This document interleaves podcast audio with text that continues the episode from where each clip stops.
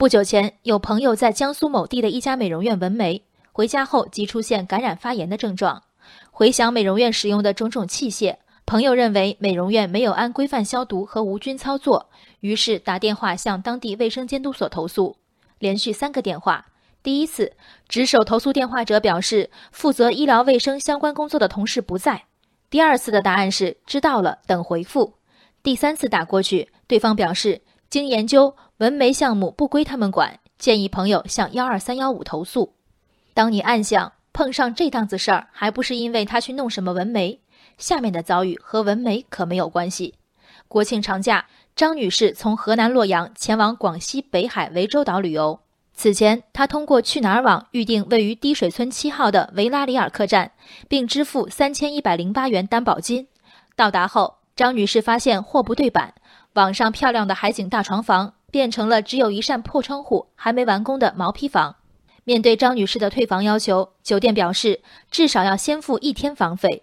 去哪儿网也应声说，需得到酒店同意才能退还三千多元担保金。张女士无奈认栽，随后投诉。广西旅游发展委员会假日办回复，由于该酒店不属于星级酒店，旅发委无法受理该投诉，游客可拨打幺二三幺五维护自己的合法权益。幺二三幺五的戏份是这么重，踢完皮球加一句“可向幺二三幺五投诉”，多少显得监管部门不那么虚伪和无为。这个家喻户晓的电话的确管事儿，但许多人不知道的是，当你投诉的商家没有显见的经济违法行为，幺二三幺五的权限仅限于调解。一句拨打幺二三幺五，自上而下的监管查处瞬间化为和稀泥的调解。消费者和商家真有那么多势均力敌的纠纷可供调解吗？从美容院的医疗许可和卫生状况，到酒店的违法违规经营，隔三差五在这些场所执行公务的监管部门，真不清楚这些地方的猫腻吗？幺二三幺五的忙碌，恰恰折射一些兄弟单位公务人员的清闲。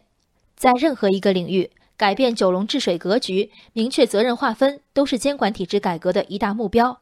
改革不能在一夜间达成。当多人可管的情况出现，称职的公务人员思考有什么法条支持我们去监管，不称职的则绞尽脑汁，有什么依据能让我把这事儿甩出去？正是这样的逻辑下，卫生监督所劝告投诉者下次选择正规的美容院，假日办直言不讳，游客一定要选择星级酒店，而这一切都在一句“请向幺二三幺五投诉”里归于高潮，这简直形成了一套完整的踢皮球话术。先指责你没有判断力，侮辱你穷，做完人生导师后，再指条像模像样的明路。总之，不要再来我这儿纠缠。问题是，如果有不正规的美容院在大肆揽客，如果有无数水平参差的非星级酒店游离于监管外，我们可爱的主管部门们到底在忙什么？听了那么多道理，依然过不好这一生。我们明白，如果选择顶级三甲医院的医疗美容科室。